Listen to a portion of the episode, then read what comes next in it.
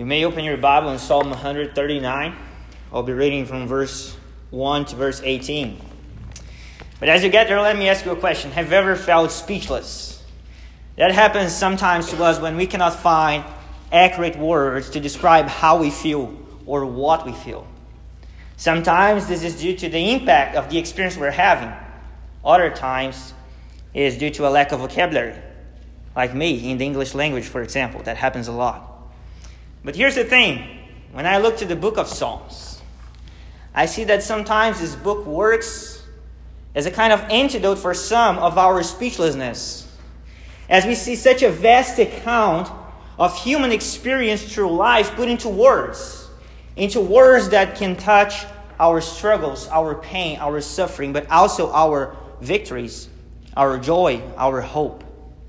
And it's with this power of expression contained in the book of Psalms in mind that I invite you to read Psalm 139 with me. This is the word of God to the choir master, a psalm of David.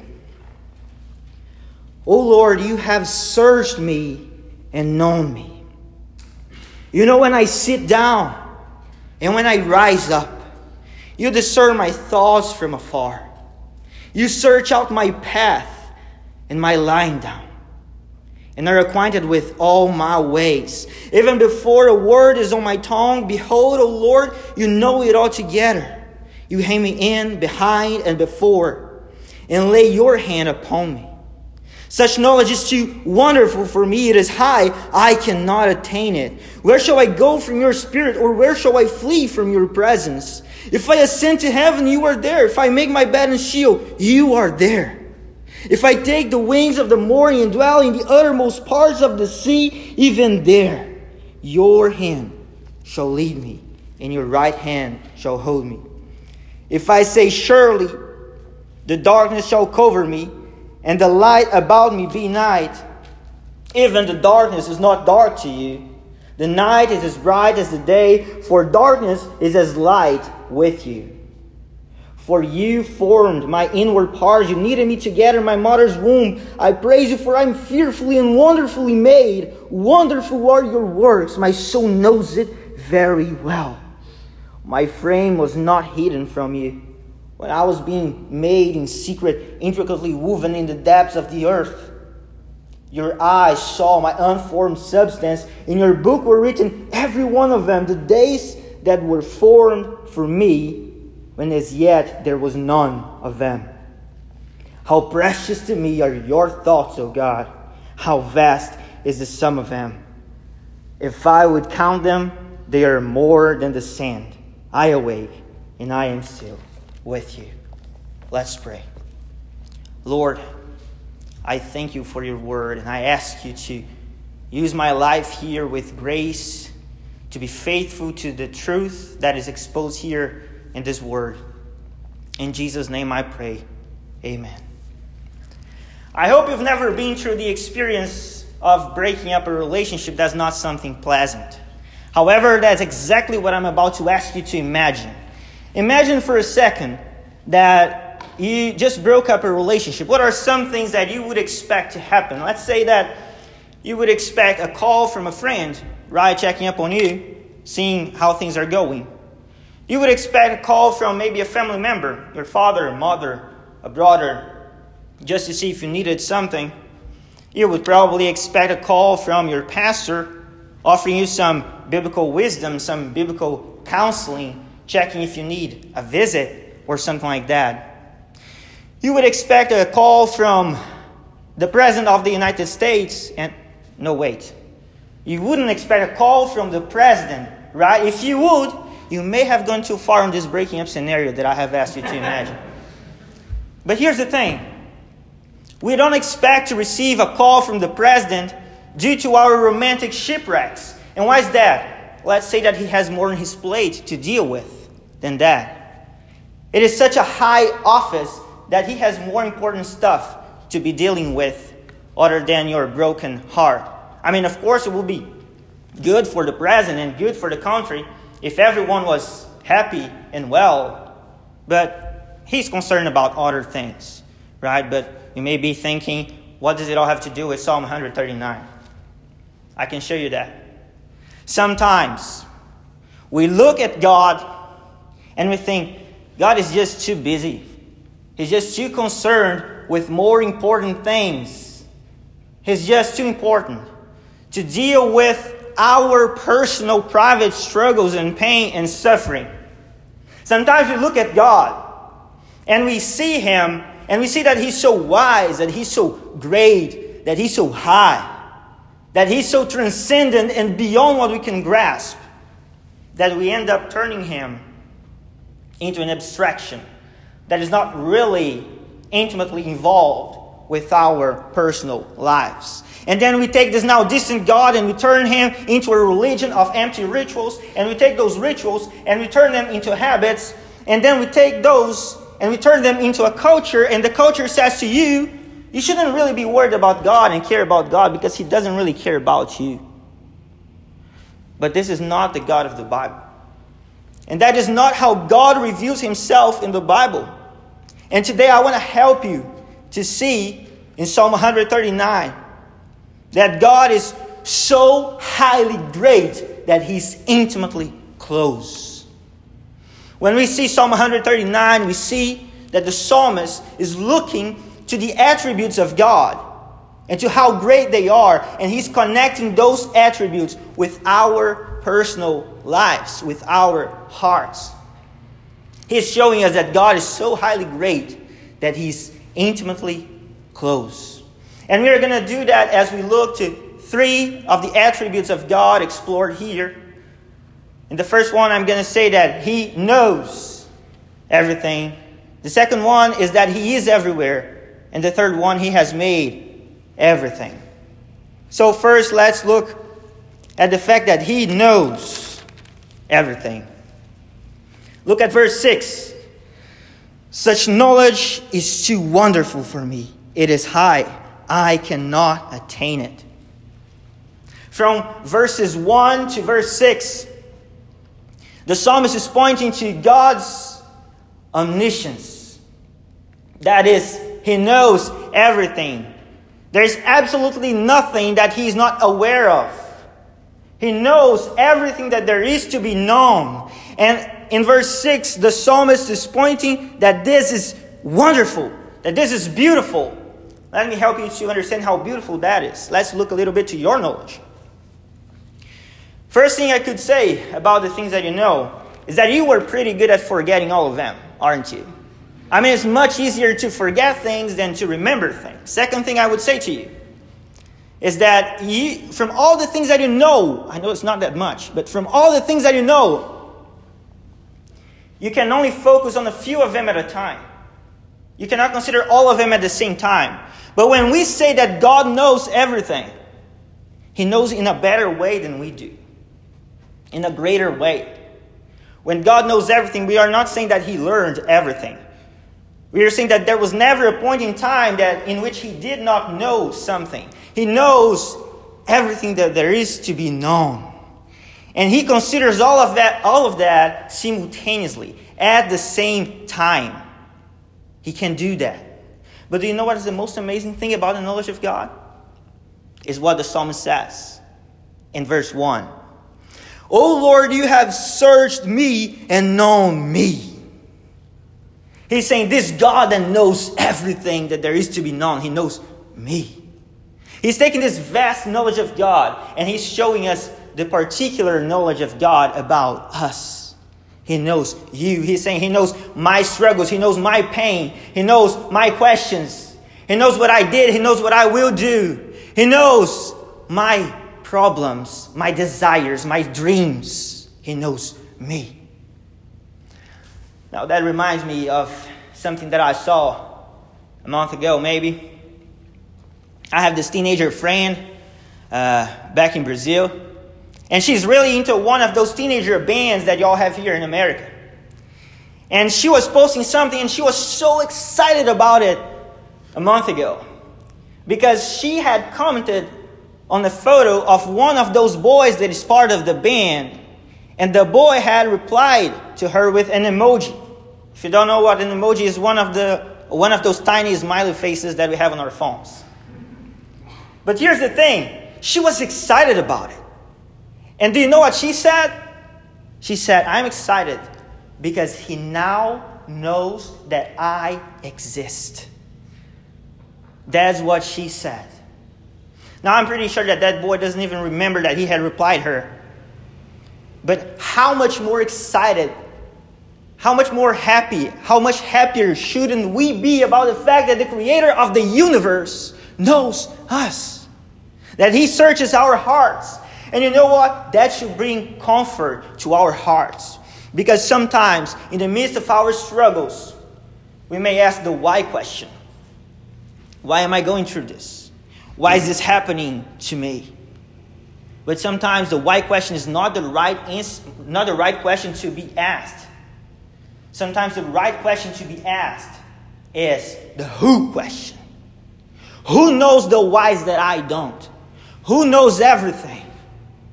And that should bring comfort to our hearts because God knows me better than I do. That leads us to our second attribute here in the text. Look at verses 7 and 8, and we are going to see that He is everywhere. Where shall I go from your spirit? Or where shall I flee from your presence? If I ascend to heaven, you are there. If I make my bed in Sheol, you are there. So from verses 7 to 12, the psalmist is pointing to God's omnipresence. He's saying that God is everywhere. There is not an inch in the whole dimension of time and space in which God is not there, that is not exposed before the presence of God. God is everywhere. And His presence can be manifesting either His love and kindness and patience or His wrath, His justice. That's true. But here's the thing look at what the psalmist is doing. The psalmist is not just telling you, let me, some, let me tell you something mind blowing about God that you will never be able to fully grasp. No.